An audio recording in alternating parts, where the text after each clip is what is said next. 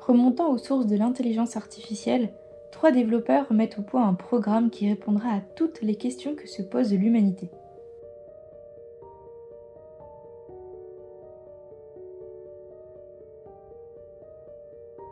Peut-on programmer la conscience? Une IA peut-elle mentir? Peut-on répondre à toutes les questions?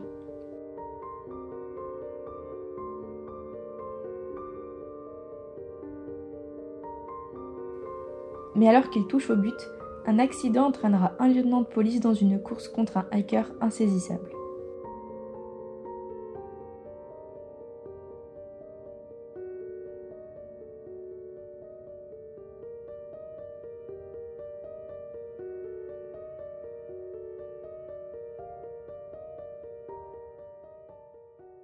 Aloha et bienvenue dans ce nouveau retour de lecture. Aujourd'hui, nous allons parler d'un livre qui s'intitule Nouvelle conscience et écrit par Robert Forge. Imaginez un peu une technologie capable de réfléchir. Non.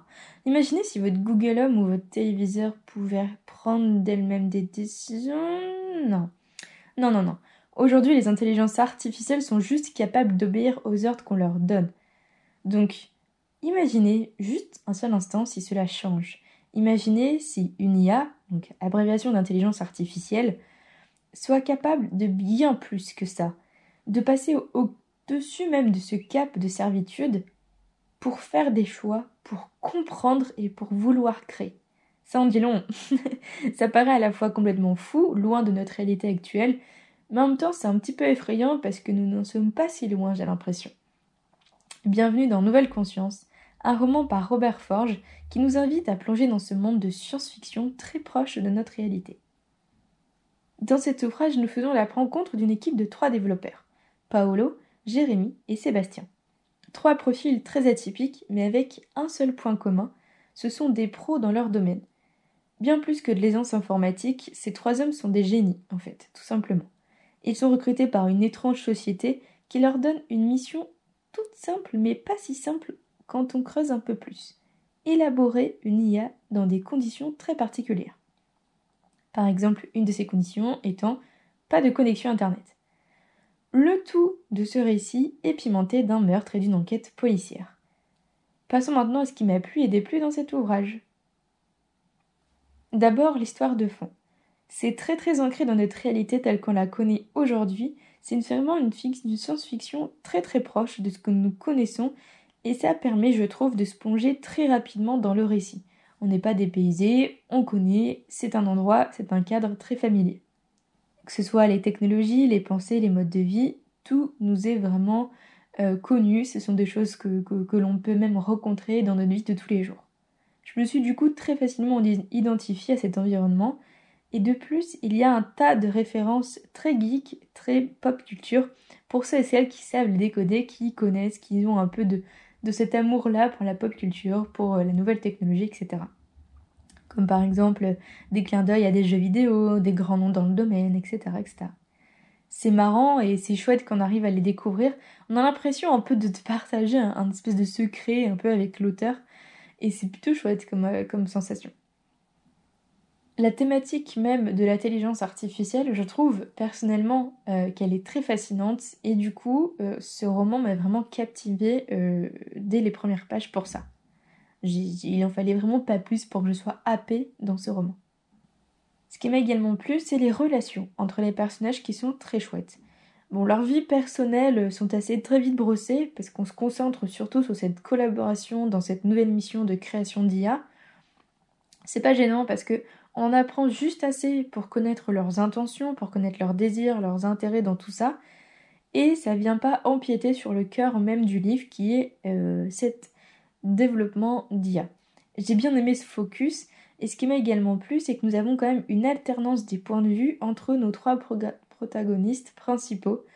C'est intéressant parce que du coup, on arrive à suivre un peu euh, le fil narratif depuis trois modes de pensée qui par moments sont très proches et par moments vont dans des réflexions très différentes et en même temps très intéressantes.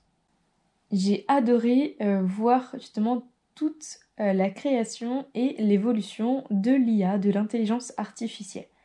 Je, ne vais pas vous dire s'ils arrivent à leur but, parce que sinon c'est du spoil et c'est dommage, mais J'ai adoré suivre toute son histoire à cette intelligence, ou plutôt, devrais-je dire, à Liam, parce que, parce que nos trois développeurs leur ont donné un petit nom.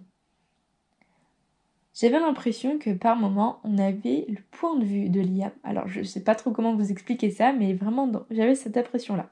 Bon, j'arrête d'en dire plus parce que vraiment, ça va vous spoiler. En tout cas, c'est des moments de lecture que j'ai vraiment très appréciés. Je trouvais que ça a changé, c'était original et ça apporte une espèce de dynamique un peu au récit qui, euh, qui voilà, apportait du peps. L'enquête policière est très bien écrite, elle se déroule très bien.